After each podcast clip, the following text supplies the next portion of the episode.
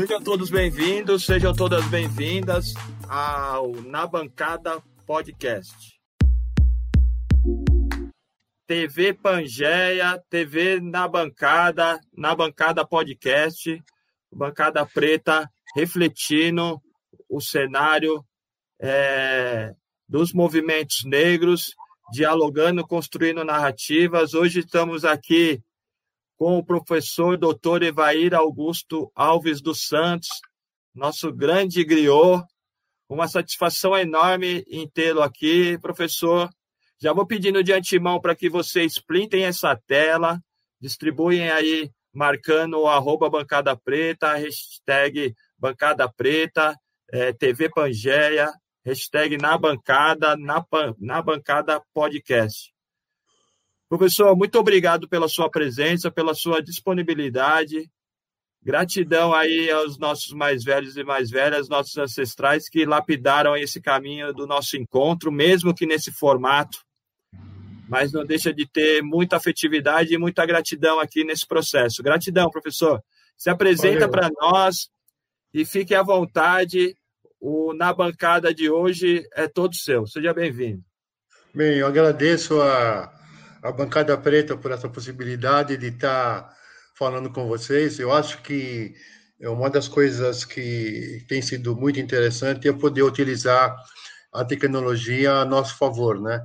E a possibilidade de estar falando e deixando registrado a sua fala é uma oportunidade única, porque você pode conversar e trocar e trocar opiniões é, com diversas pessoas, não só na sua cidade, mas em mais diferentes rincões.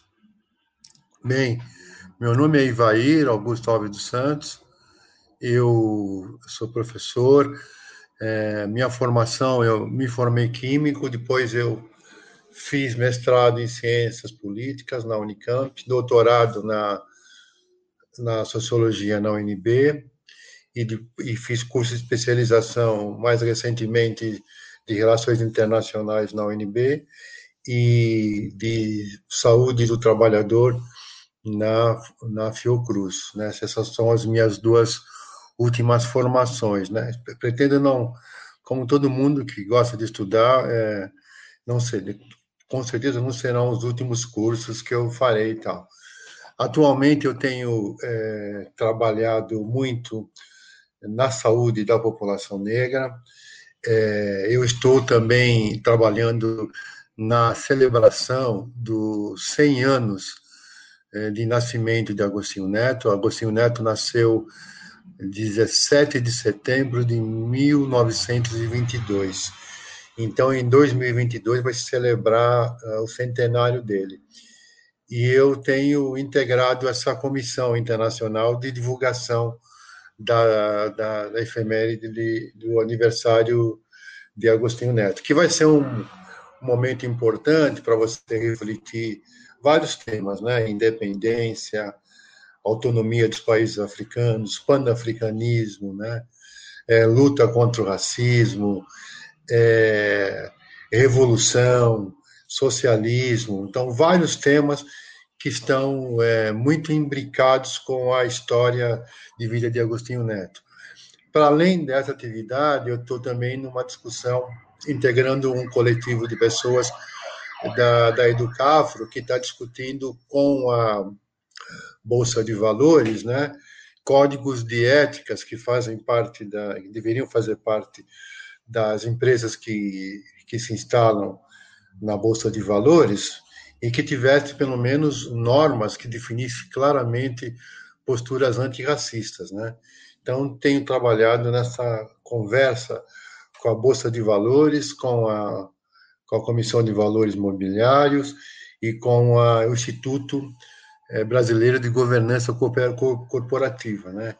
A ideia é fazer uma interação e ver de que maneira essas grandes organizações é, é, trabalhe na direção da inclusão do negro. Então, tem sido mais ou menos essa as minhas principais atividades. Além disso, tenho trabalhado também é, junto a algumas comissões é, na saúde do trabalhador negro. Né? Como eu tenho uma atividade ainda é, institucional aqui na Secretaria de Saúde, e eu decidi me dedicar muito à saúde do trabalhador negro. É uma atividade que eu tenho feito com muito, muito prazer, no sentido de como é que a gente pode pautar a política da saúde da população negra na Secretaria de Saúde.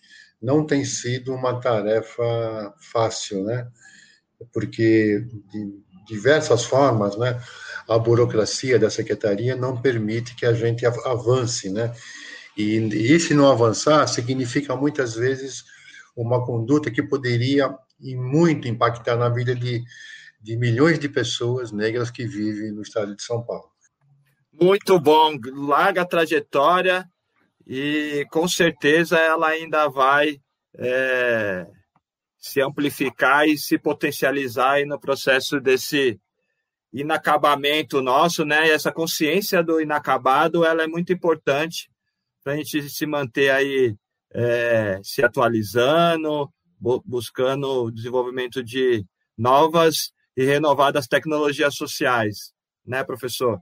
Então, é reiterando aqui, já pedindo o pessoal é, ficar até o final, né? Já vai compartilhando, já vai falando, conversando com os amigos, amigas, tios, primos, avós e, e vovós e vovôs. Já joga lá naquele grupo de WhatsApp lá para disputar o imaginário.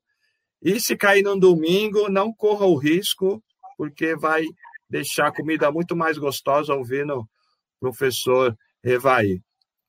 Professor, hoje nós é, estamos aqui com mais um capítulo né, dessa nossa empreitada.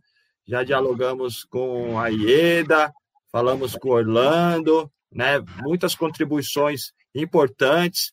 É, já vou pedindo aqui para o pessoal, estamos lá no Spotify com podcast, então clica lá, já socializa as trilhas, manda para todo mundo que é uma conversa, são conversas, diálogos, bate-papos muito interessantes, né?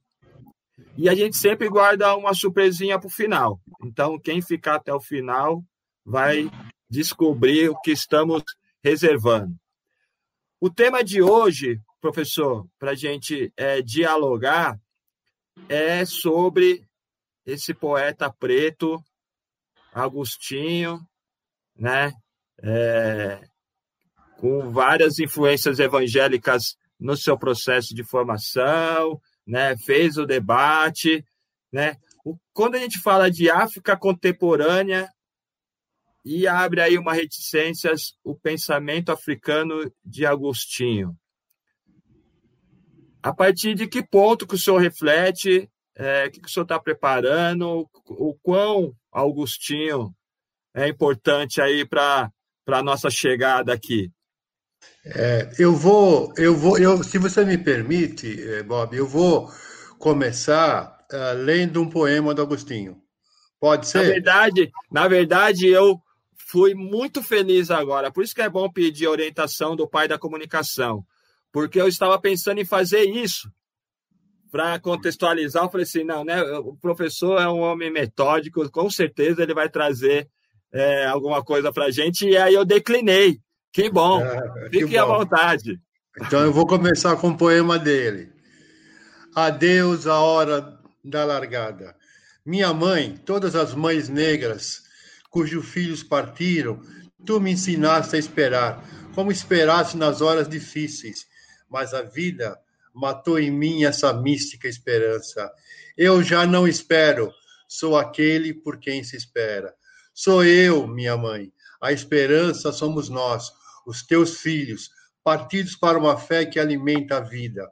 Hoje, somos as crianças nuas das, sanzalas do mato, os garotos sem escolas a jogar bolas de trapos nos areais ao meio-dia. Somos nós mesmos, os contratados a queimar vidas nos cafezais os homens negros ignorantes que devem respeitar o, o homem branco e temer o rico. Somos teus filhos dos bairros de pretos, além onde não chega a luz elétrica, os homens bêbados a cair, abandonados ao ritmo do batuque da morte. Teus filhos com fome, com sede, com vergonha de te chamamos de mãe, com medo de atravessar as ruas, com medo dos homens, nós mesmos. Amanhã entoaremos hinos à liberdade, quando comemoremos a data da abolição dessas escravaturas. Nós vamos em busca de luz. Os teus filhos, mãe, todas as mães negras cujos filhos partiram, vão em busca da vida. Esse é um poema que abre uh, os poemas uh, da Sagrada e Sagrada Esperança. É, Agostinho Neto, ele, ele tem vários pontos que a gente pode inspirar. Aliás, o que não falta é coisas para você é, refletir sobre isso. Primeiro, o seguinte, né, a, é que eu gosto de chamar a atenção, nós conhecemos muito no Brasil o Agostinho Neto poeta. Então, toda vez que você está numa roda de movimento negro, as pessoas lembram da poesia do Agostinho Neto. Mas há uma, uma um, um homem que, que é pouco conhecido no Brasil, que é um homem político, né? Aquele que, mais de 14 anos, é, é, lutou na, na guerra é, colonial para conquistar a sua independência, né? organizando o movimento popular pela libertação de Angola, em Pelá, e esse movimento popular, é, sob a liderança dele, é, pegou em armas, lutou em guerra, e depois da, da conquistada a independência a duras penas, teve uma, uma guerra civil interna e depois uma guerra contra a África do Sul, que começava a bombardear. Essa guerra civil durou muitos anos, muitos anos, mas Agostinho Neto já tinha partido. Mas os quatro anos que ele viveu, de 74, 75 a, a 79, os anos que ele viveu, é, ele deixou marcas profundas, né? em termos de integridade, em termos de dignidade e em termos também de panafricanismo. Esse é um dos aspectos que eu mais gosto de comentar, porque toda vez que a gente fala em apartheid na África do Sul, a primeira imagem que vem para nós é a imagem de quem? Da luta e da prisão do Nelson Mandela, né? É como, é como se a luta da, da, da queda do apartheid devesse exclusivamente à luta do Congresso Nacional Africano. Na verdade, o Congresso Nacional Africano contou com a solidariedade de todos os países vizinhos que estavam sendo independentes. Mas alguns sofreram mais, ou seja, a África do Sul não perdoou esse ato de solidariedade ao ANC. Então, bombardeou, ocupou, ocupou terrenos, ocupou praticamente um país inteiro, ou seja, como o caso da Namíbia, a Namíbia foi ocupada é, durante, é, até a sua independência, ela foi ocupada pela África do Sul. E o, o, o, país que dava apoio à independência da Namíbia tinha sido os angolanos que tinham recém independente.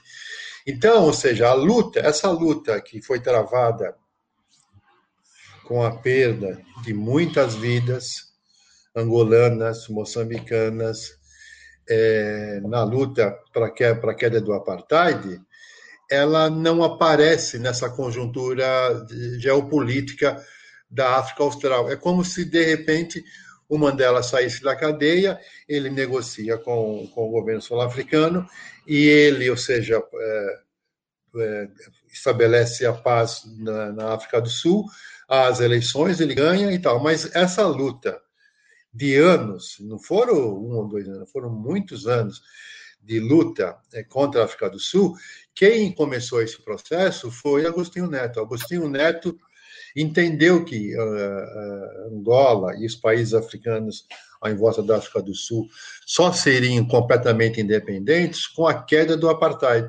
Enquanto o apartheid existisse na África do Sul, os países africanos à sua volta estariam ameaçados.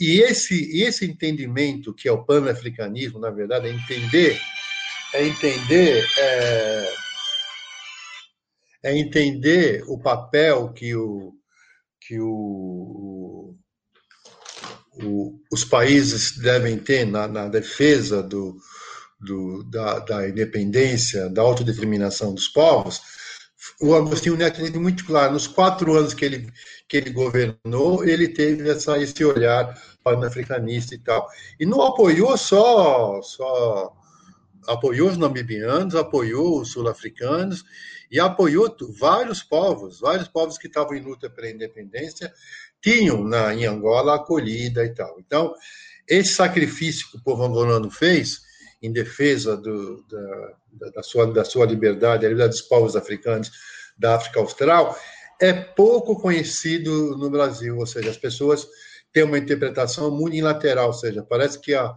a luta contra a apartheid dependeu de uma única pessoa, que era o Mandela. Pelo contrário, é, não foi só isso, não, teve muito mais em relação. Então, esse é um aspecto que eu gosto sempre de estar ressaltando.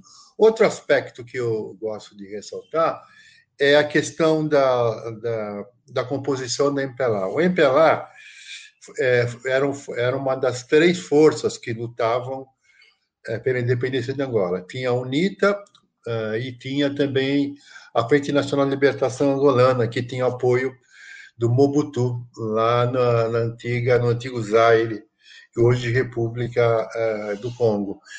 É, essas, essas outras forças, é, elas tinham como característica algumas diferenças muito básicas.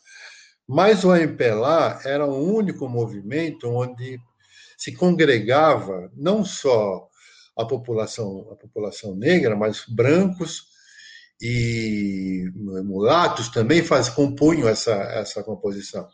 Então, a, a, a discussão sobre, sobre relações raciais no interior do MPLA é um assunto muito pouco, assim, embora falado, embora registrado, embora muitas vezes Agostinho Neto ter sido, é, vamos dizer assim, contestado por ele ter casado com uma mulher branca e tudo mais, é, apesar dessas, dessa, dessas revelações, que não são revelações, era de conhecimento público, mas havia sempre uma tensão entre, dentro da MPLA, entre negros e brancos e, e, mulatos e tal, que o Agostinho Neto, com a sua habilidade, conseguia é, trabalhar essas questões e fazer avançar o movimento com uma força única. Mas a discussão do racismo ainda é ainda mesmo passado é, é, mais de 40 anos da, da independência de, de, de, Angola, ainda é um assunto tabu. Você não vê na sociedade uma discussão muito aberta sobre racismo e tal, né?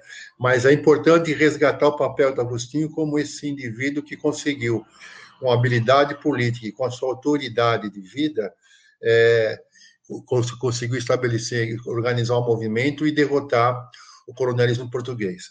A outra questão importante em relação a isso tudo é, é que a luta pela independência de Angola foi feita através de guerra, não foi feita através de meras negociações diplomáticas.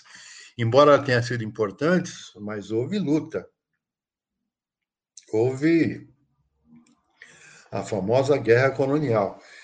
Isso também, ou seja, quem, quem participou da guerra, ouviu uma guerra, sabe que não é um processo que dá para se esquecer facilmente, né? E aí você tem Portugal, boa parte da, dos portugueses ainda não, não, passado todos esses anos, ainda há um ressentimento em relação à, à derrota que eles tiveram em Angola e tal, né? Porque ali foi uma derrota, houve, houve embates nesse sentido, né? E, a, e, uma, e essa questão era, é preciso é, entender. A outra questão, que já foi objeto de muito estudo, é que o Brasil foi o primeiro país a reconhecer a independência de Angola. E isso tem um valor histórico na, na, na independência. Nos livros didáticos angolanos, está lá escrito que o Brasil foi o primeiro país é, a reconhecer a independência de Angola. Ou seja, Angola tornou-se independente horas depois o Brasil estava lá garantindo nós. E isso foi graças a, vamos dizer assim, a ousadia de alguns diplomatas que pagaram muito caro na sua carreira diplomática em razão disso.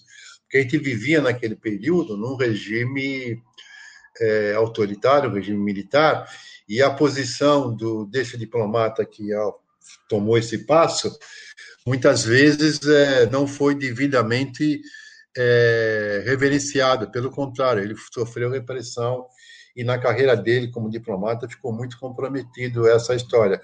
Mas a posição dele foi é histórica, é importante também colocar. A outra questão é, que eu acho importante registrar é que a gente não, os brasileiros não têm clareza do, do tamanho da influência de, da história de Angola no Brasil.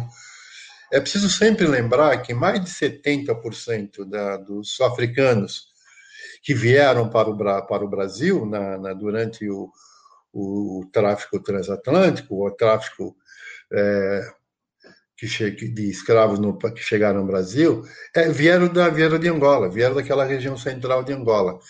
Então, Angola é, tem uma, uma, um componente muito forte na formação da, da, da, da, brasilidade. O que é ser brasileiro passa, passou e passa muito porque, por, pela presença angolana. E isso não é dado devido peso, ainda é, ou seja, você muitas vezes você exalta relações é, entre países que tem pouco a ver com a formação do Brasil. Mas Angola não, Angola faz parte da história de, de, de, do Brasil. Né? E, era, e é importante resgatar essa história. Nós temos uma, uma, uma familiaridade com os angolanos muito forte, ancestral. E isso a gente, tá, a gente não consegue dar. A gente consegue falar muito da nossa relação com a, com a Nigéria, com a relação com o candomblé, mas os povos que mais, eh, vamos dizer assim, ah, contribuíram na formação do Brasil são os povos da região de Angola. E isso, isso infelizmente, não é dado a devida, o devido peso, mas eu tenho, tenho certeza que, que nos próximos anos a gente vai, vai ter isso resgatado. Um outro aspecto importante também a relatar é essa relação Brasil-África, né? Essa relação Brasil-África, ela é uma relação que, que apresenta sucessos e retrocessos, né? Você não tem uma política permanente de Estado que possa definir como é que o Brasil é, se comunica, se relaciona, comercializa com os países africanos. A gente teve pontos altos, teve pontos de diferença e temos retrocesso e temos, vamos dizer assim, um momento atual que é um momento de desorganização e de completa e de completa mais completo afastamento. Esse afastamento não quer dizer que as relações comerciais é, elas é, deixaram de existir. Elas nunca param, ou seja, as relações comerciais com países africanos elas são quase que permanentes. Agora, quando a relação diplomática não está ao lado dessas relações comerciais, é evidente que há um retrocesso nesse sentido. Mas o Brasil ainda continua comprando petróleo de Angola e continua exportando para os países africanos. Não só de Angola, mas de outros países africanos, o Brasil ainda continua comprando petróleo. Comprar menos, porque temos essa fase da pandemia e da baixa do mercado e tal. Então, uma série de questões. Mas o que eu quero dizer é o seguinte: nós brasileiros é, não, não podemos descolar muito da história de Angola. E Angola está muito ligada também à história, à história dos brasileiros. Que ótimo, que uma grande aula. É, e uma coisa o senhor tem razão, né?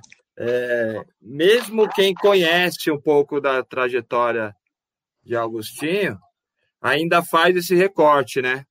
Do poeta, né? É coisa que a gente não vê, por exemplo, é, num poeta que teve posições políticas, né? Por exemplo, se pegar Pablo Neruda, por exemplo, é, muitos falam como esse sujeito político, mas era um poeta, né? É, que foi se descobrindo no processo.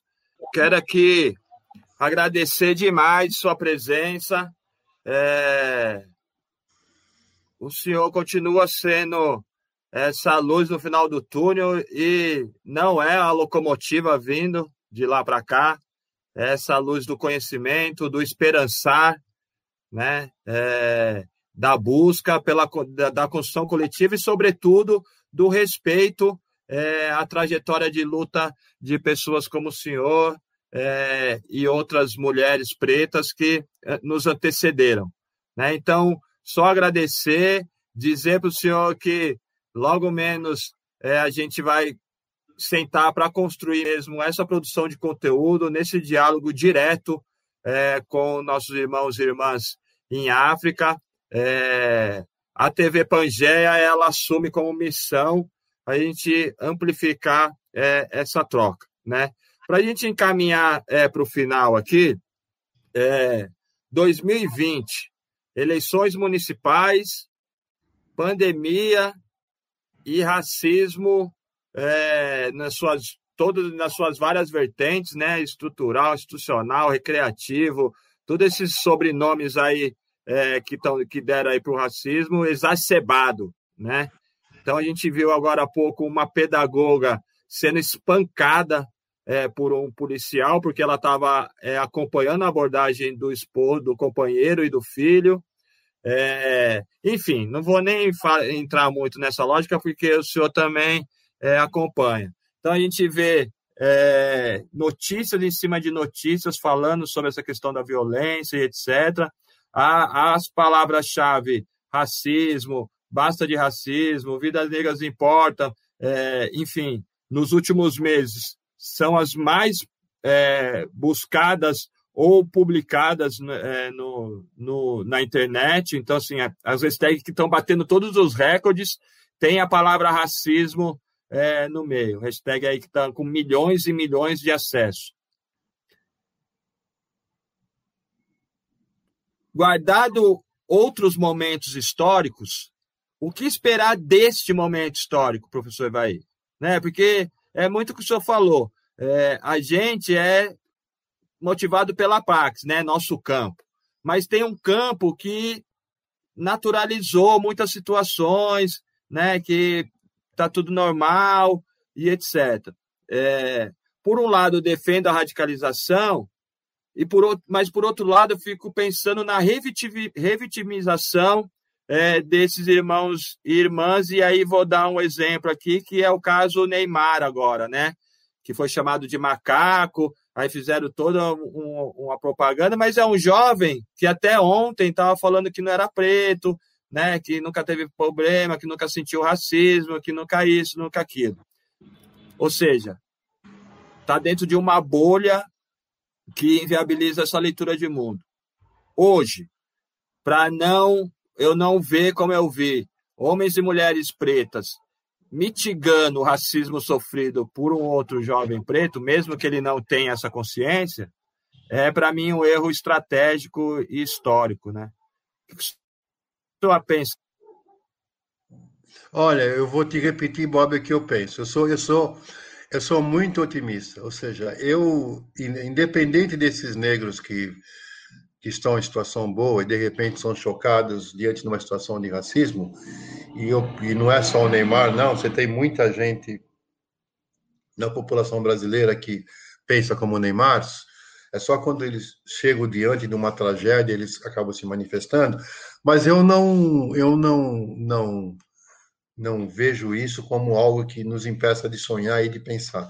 Eu sou muito otimista, viu, Bob? Sabe por quê, Bob? Porque vou te dar alguns exemplos de coisas muito concretas que estão acontecendo agora, nesse exato momento, que nos faz pensar no futuro de uma maneira diferente.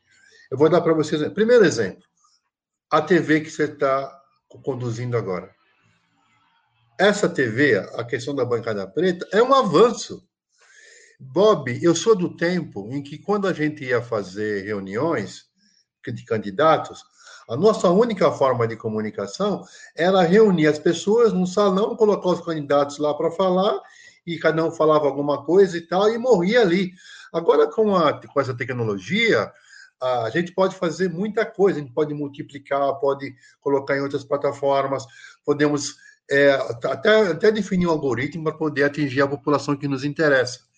Isso tudo representa o quê? Esperança de mudança de acordo com as nossas orientações, nosso olhar crítico em relação à sociedade. Então, eu tenho que ser positivo em relação, porque eu, estou vivendo nesse exato momento, dialogando com você, algo do futuro, algo do presente e do futuro. Então, eu, eu vejo com muito entusiasmo essa possibilidade de você ter um veículo de comunicação falando sobre nossos assuntos.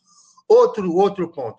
A decisão do, do Tribunal Superior Eleitoral a respeito do acesso aos recursos do fundo eleitoral é uma outra vitória que temos que celebrar. Foi 6 a 1 Aí o Lewandowski ah, vai lá e confirma. Não tem que ser para agora. Temos, que festejar. Isso representa que o movimento negro não para. Sempre tem alguém se organizando, indo para cima, aqui, ali, acolá. O que nós temos aqui fazer é utilizar meios de comunicação para explicar para a população por que, que os recursos são importantes. Você sabe melhor do que eu, Bob, quando uma, um pai de família, uma mulher recebe um dinheirinho né, da comunidade negra, aquele dinheiro vai render, porque vai ter que repartir, vai ajudar a comprar uma cesta básica lá e tal. Vai ajudar, ajuda muito a movimentar a economia na comunidade negra e tal. Agora, esses nossos políticos negros vão ter que se mexer para poder conseguir esses recursos para fazer suas campanhas. Porque campanha sem dinheiro para pagar gasolina, pagar transporte e tal, não funciona, ainda mais com essa tecnologia. Temos que ter produtos de, de, de, de, comunicação bem feitos que possam ir direto na comunicação com a nossa população. Esse é um assunto. Quer ver outro, outro ponto positivo que nós temos que pensar e saudar como uma grande conquista que está acontecendo agora? É a manifestação da Luísa Trajano que é a dona do Magazine Luiza. Quando ela decide, fala, vai só ter trainee para a população negra agora, nesse, nesse próximo. É uma conquista, porque rompeu com aquela conversa fiada da, de, de, fazer programa de diversidade, que na prática nós vamos precisar mais de 100 anos para poder colocar negros na, na, nas, nas, nas, posições dentro de uma conselho de administração ou dentro de uma, de uma diretoria. Se nesse ritmo de três, quatro por empresa não é nada diante do tamanho e do desafio que nós temos para poder avançar. E ela não, radicalizou, falou assim: não, se a Magazine Luiza foi capaz de fazer aquele ato, imagina nós agora. Temos que ser mais avançado, mais criativo, mais propositivo e mais alegres e muito mais otimistas ainda, porque nós podemos. Aquilo, a, a medida que ela tomou, só foi possível porque outras pessoas falaram para ela, cochicharam para ela, disseram: olha, não está bom assim, isso não está. Ou seja, tem, ah, você ela tem razão, eles têm razão, vamos mudar. Então, essa mudança que a, que a Luísa Trajano fez é uma vitória para nós, cara, é uma vitória.